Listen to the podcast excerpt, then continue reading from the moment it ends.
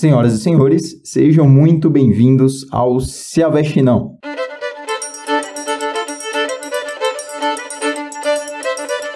Depois de longas semanas, aqui estamos nós. Estamos de volta e viemos para ficar. Uh, eu sei que eu já prometi aqui várias e várias e várias vezes, né, que eu ia manter uma frequência na gravação de episódios, mas uh, a preguiça não deixa, os trampos não deixam e até a falta de estrutura dedicada, tá ligado? Ela meio que me prejudica um pouco. Eu gravo aqui no meu celularzinho intermediário baixo, né, ali de 700 conto. É, faço uma, uma edição básica no, no no meu notebook. E isso meio que impede uma frequência meio. uma frequência mais regular, né? Mas isso não deixa eu me abalar. Estou sempre aqui juntinho com vocês. Então, mano, tá frio, né? Tá frio para um caralho. Eu até ia falar mais sobre isso, né? Sobre o frio e tal mas já tem tanto post, já tem tanto print, tanta matéria na TV, nos jornais, é, é, sobre o print, sobre a temperatura, é, que eu resolvi não falar isso, não falar sobre isso, né? E somente deixar aqui o meu vai tomar no cu frio, ninguém te quer por aqui. É, eu já tô com os dedos gangrenando, tá ligado? Hoje fez 8 graus nessa porra. Eu espero que não venha nenhum curitibano falar que lá tá mais frio, porque o que mais tem no Facebook e no Instagram é gente dizendo que tá mais frio, tá mais quente. Ah, eu já passei mais frio, já passei mais calor. E, mano, é uma competição o bagulho? Não. É, também o que estão falando bastante na, nas redes sociais, Facebook e o caralho, é sobre a estreia, né, que essa semana, semana passada, enfim, estreou Stranger Things na Netflix. Eu vi vários comentários positivos e negativos, né? Eles sempre muito polarizados, sempre ou muito bons ou muito ruim. É, eu não posso responder nenhum desses comentários porque eu não assisti. Eu não sou adepto de séries, eu não gosto de acompanhar séries se for um filme que tem mais de duas horas e meia, eu já fico meio estressado, já, já fico entediado. A não ser Senhor dos Anéis, que é o melhor filme da história. É, mas eu vi também gente falando sobre essa Stranger Things, né? Que, é, que eu acho que tem alguma parte que fala sobre comunismo ou alguma parada desse tipo, que já tem gente ligando ao PT e ao Bolsonaro e dizendo que a Netflix se vendeu pro PT e o PT comprou a Netflix. Mano, é sério, vocês acham de verdade que a Netflix ia perder tempo com o Partido dos Trabalhadores ou com o Bolsonaro? Faça-me um favor, né? Vamos ter um pouquinho mais de consciência, né? Só, só mais só, só um pouquinho de consciência e ver que o bagulho é assim, tá ligado? De alguma forma deu dinheiro pra Netflix, ela tá seguindo essa linha de raciocínio e pronto, e já era, tá ligado? e poucas.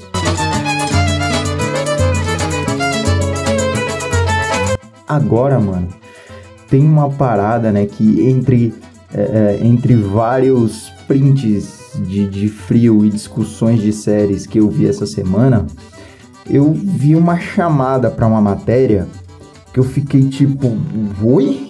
Como assim?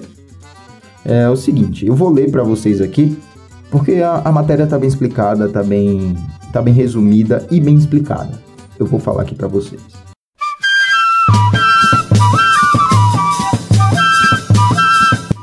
Mãe processa sistema de saúde por eles não detectarem bebê com Down. Teria abortado, disse a mãe, né? Uh, uma mãe que deu à luz a um bebê com síndrome de Down está gerando polêmica. Isto porque ela é polonesa e vive na Inglaterra. Está processando o Sistema Nacional de Saúde do Reino Unido porque os médicos que atenderam durante a gestação não realizaram o exame para constatar se seu filho tinha ou não síndrome de Down. O filho de Edita Mordel, 33 anos, nasceu em 2015 e pouco após o parto ele foi diagnosticado com síndrome de Down. Eu teria abortado se soubesse que ele teria síndrome de Down. Eu disse para o médico que eu queria fazer o exame para diagnosticar a síndrome de Down afirmou a mãe durante o processo. É, o advogado que representa o sistema de saúde do Reino Unido alega que a mãe não quis fazer o teste. Inclusive, havia no, no registro de exames dela que ela também tinha uma cópia, que o exame não foi feito porque ela não quis, alegou o advogado. Aí fica difícil, né, minha senhora? É, e, e, eu acho que o principal de todo esse assunto não é exatamente se o moleque tem ou não síndrome de Down. Na minha opinião, isso não é um, um, um fator decisivo na hora de, de fazer um aborto, de cometer um aborto. Mas sim, eu acho que entra. Será que essa mãe, essa família, tem condições de manter uma criança, manter um, uma pessoa com síndrome de Down? Lógico, não é, não é algo que impeça a pessoa de ter uma vida normal, porém exige um cuidado maior, exige uma. Um, um, talvez até medicamentos, eu não sei, né? Me desculpa aqui se eu estiver falando merda, mas talvez até medicamentos, um tratamento especial, algo do tipo. E, e nesse, em todo esse essa matéria, o que me fez pensar foi: será que a mãe tem condições uh, de, de manter uma criança com síndrome de Down?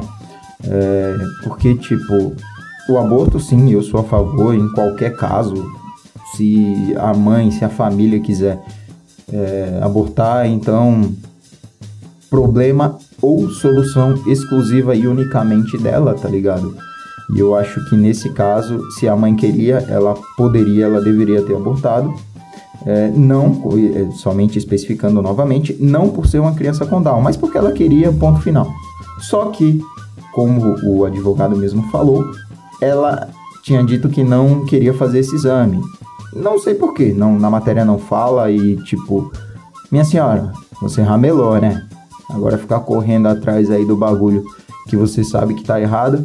Então, espero que tudo termine bem e todos saiam felizes para sempre dessa história.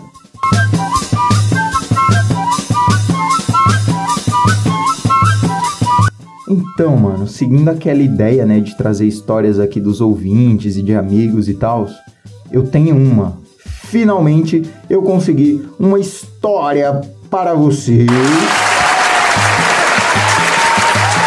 Finalmente eu tenho uma história para vocês. É um relato, né, um tanto curioso e eu não posso dizer que não é engraçado mas envolve algumas perdas, mas sim, é engraçado. Desculpa.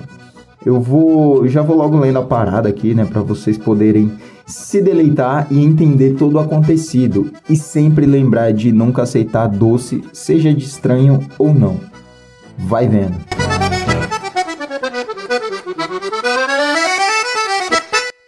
Um parceiro meu, né, ele escreveu aqui uh, da seguinte forma: eu vou ler exatamente o que ele, o que ele passou para mim.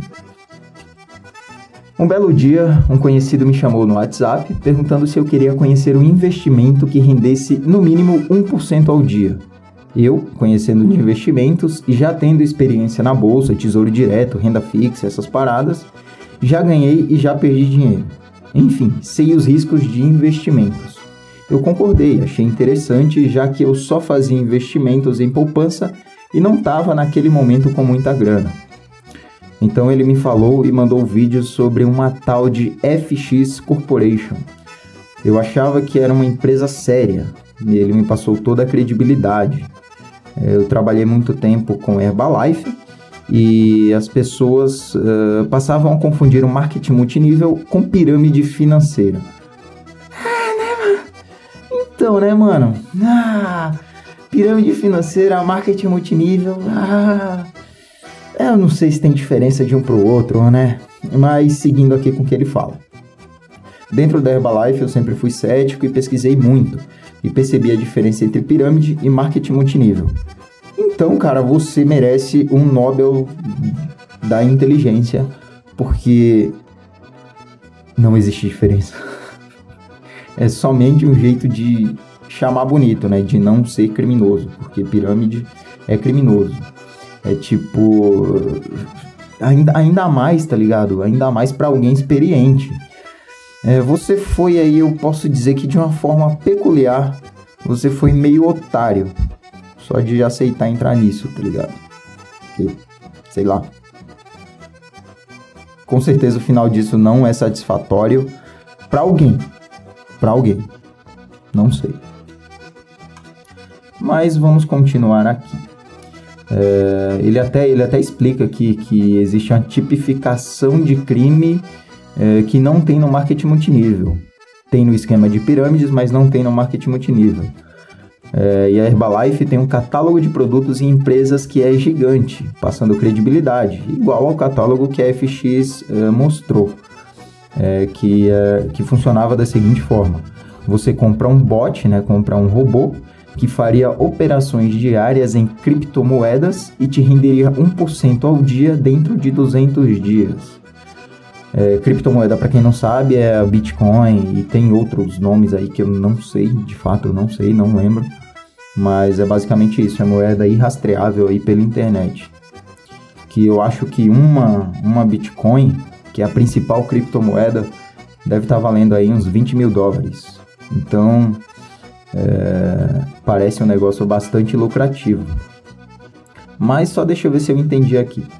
Você compraria um robô que provavelmente é uma configuração aí de computador para que ele trabalhasse ganhar essa grana sem você fazer nada. É tipo o que o capitalismo faz com a gente aí todo dia. Desculpa, meu parceiro, desculpa, mas não foi dessa vez que você dominou os meios de produção e com certeza o Stalin está muito triste com você. É uma pena, é uma pena de verdade. Pois bem, eu fiz as contas e vi que não era nada, uh, que não era nada de risco, havia uma garantia. Mas dei uma segurada, já que eu não conhecia muito bem o cara. É, Passaram-se alguns meses e um outro amigo meu, muito estudado, de caráter e índole ímpar, uh, veio me falar dessa mesma empresa. Marcamos um jantar e ele me mostrou os saques, toda a conta dele e os rendimentos. E eu pensei, esse cara não é otário e é meu parceiro e ele não quer ganhar dinheiro às minhas custas. Então eu resolvi investir 300 dólares. Puta que me pariu, mano. 300 doleta, parceiro. Mano, 300 dólares na cotação atual deve estar tá valendo tipo uns 70 milhões de reais, tá ligado? Só porra da cara pra caralho e você ainda dá 300 dólares pro cara, mano. Mano, 300 dólares você compra tipo uma, uma fazenda, tá ligado? 300 dólares você compra o Brasil, mano. Não precisa investir em FX. 300 dólares você me compra, tá ligado? Me dá 300 dólares que eu sou seu o resto da vida, mano. Caralho, tio. Mas eu espero de verdade que você não tenha se, fudido, se fudido, né? Espero que você não tenha se fudido tanto quanto eu imagino. É, toda essa história faz uns 20 dias, mais ou menos eu fiz três contas de 100 dólares. É, eu entendo, né? Porque você dividiu em três contas, que tipo, talvez se uma não desse certo, você teria outras duas. Uh, seria assim, talvez? É, foi esperto. Nem tanto, mas foi esperto. Parabéns. Uh, pensando em ter o dobro, pensando em ter o dobro do investimento no final desse prazo, já que o bot me garantia 1% ao dia. Esse dinheiro a gente estava guardando porque eu pretendo morar na Europa no que vem com a minha filha e a minha esposa. Cara, eu só lamento pelo fato de sua esposa deixar você cair numa dessa, mano. É... Que vacilo, mano. Que vacilo. Por que ela não deu uns tapas na sua cara e deu uma cadeirada, mano? Mas vamos seguindo. Daí, todo o dinheiro que a gente guarda é somente para a viagem e é muito bem-vindo. É, e eu vi nisso uma forma de multiplicar essa grana de um jeito rápido, o que seria ótimo. E nas últimas semanas a empresa passou a mudar as regras do jogo. Na última semana, a empresa resolveu fechar as portas e abriu uma corretora. Dizem que essa empresa fica na Coreia do Sul. Mas ninguém sabe ao certo o endereço, o contato nem nada do tipo. E eles resolveram fazer o seguinte: você colocou 100 dólares numa conta, então você vai receber todo o seu investimento de volta, mas quando atingir o que você investiu, você vai recuperar. Uh, deixa eu ver se eu entendi. Então, a empresa ela pegou o seu dinheiro e vai te devolver, mudou essas regras aí, e vai te devolver só quando a empresa atingir essa média e essa meta de 100 dólares. Então você vai ganhar. É, é né? Então é, é, tipo. Minha empresa, minhas regras. É, Bem-vindo aí ao livre mercado, né? Salve Bolsonaro e Paulo Guedes. Livre mercado é a cabeça da minha rola, mano. É, então, né? Mas enfim, continuando aqui. É, ele precisa esperar um prazo de 200 dias é, que você emprestou para o cara lá 100 dólares, no caso dele foi 300, é, e você não vai ter o retorno de rendimento nenhum, só recebe de volta os 200, só, aliás, só recebe de volta o que investiu em 200 dias. No caso, eu sou um banco burro, ele fala aqui no, no, no bagulho. Então, mano, se tem uma coisa que você não é, é um banco, né? Porque banco brasileiro é tipo. É tipo. É tipo. É, é tipo cassino de Las Vegas. A banca nunca perde e nenhum banco brasileiro nunca perde, mano. Você não é um banco, você é só mais um trabalhador brasileiro iludido e que foi aí é, sabotado pelo cruel mercado do capital. Uh, ele continua aqui dizendo, uh, ou seja, eu emprestei R$ 1.300, perdi dinheiro na variação do dólar, tudo bem que foram centavos, mas para quem precisa, centavos viram reais e eu acabei ficando na mão. Vou ter que esperar 200 dias para reaver os, os 300 dólares que eu investi e eu tomei no meu cu. Eu até ia procurar uma palavra melhor, mas tomar no cu define muito bem a sua situação, cara. É, e eu até gostaria de não achar graça nessa história, né? Ainda mais conhecendo, né, o mano que mandou aí essa, essa história. Mas eu acho que justamente por conhecer é que eu posso achar engraçado. Ai, meu caralho, viu? O bagulho é foda.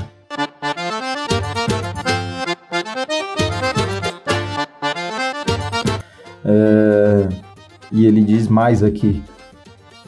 E eu pensei em passar para você divulgar essa história no seu podcast, porque eu sempre ouço e eu vejo que sempre tem uma pauta importante, você dá a sua opinião e tal. Eu achei que seria legal você falar sobre isso. E também a ideia é conscientizar é, todo mundo que está ouvindo aí, quem pensa em fazer esse tipo de investimento. Eu tinha toda a expertise e todos os sinais que daria errado, mas resolvi cair de cabeça. Então, meu velho, esse bagulho de dinheiro trabalhar para você não existe, mano. Não existe dinheiro gerar dinheiro sozinho, tá ligado? A não ser, claro, que você seja rico, que você te, tenha ali por trás um pai uma mãe que já tenha algo sólido, né, para poder fazer isso. Dinheiro não dá em árvore, infelizmente não é erva daninha para ele se multiplicar sozinho. Você que tem que trabalhar, né, para para que ele possa multiplicar. E, cara, eu acho que é isso, tá ligado? Mas finalizando aqui, ele diz que não tá pondo a culpa no amigo, né, que veio falar na melhor das intenções para ajudar e tal, até porque ele também investiu uma bala e se deu mal igual. Eu ganhei muita grana na época da Herbalife, não soube administrar. Mas quase tudo que a gente tem hoje foi graças àquele investimento. E com isso vieram as dívidas, mas no final eu sou grato. Apesar de tudo, me sustentei por bons anos através da Herbalife. Sempre que alguém fala investir, eu falo para conhecer a, a Herbalife, mas para que veja que é um plano de negócio, como se faz rodar dinheiro, você tem treinamentos e tal. E nessa FX eu vi gente vender carro, sair do emprego para investir e o bagulho é sério. Então fica aqui meu relato, pode rir, pode zoar, mas deixa aí a ideia para a galera se conscientizar. Abraços e valeu. É, então, meu parceiro, até, até tinha uma.